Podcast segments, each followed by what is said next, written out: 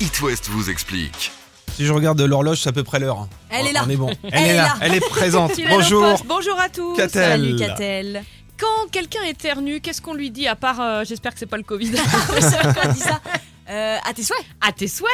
Et d'où ça vient cette expression euh, à tes souhaits Euh, Comme souvent, il y a plusieurs hypothèses. La première remonte à l'Antiquité, comme souvent aussi. hein, vous avez remarqué Oui, c'est c'est vrai, c'est vrai. toujours de l'antiquité. C'est la base. Voilà, à l'époque, selon la position de la Lune et le moment de la journée, euh, l'éternuement était interprété comme un bon ou comme un mauvais signe.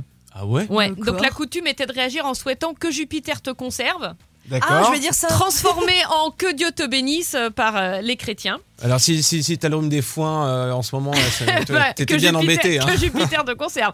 À cette époque, on pensait par ailleurs que l'âme se trouvait dans le cerveau. On avait donc peur à chaque éternuement qu'une partie de l'âme Oh là là. s'envole. Donc, Il, en- il en est déjà pas beaucoup, il en a encore perdu un peu.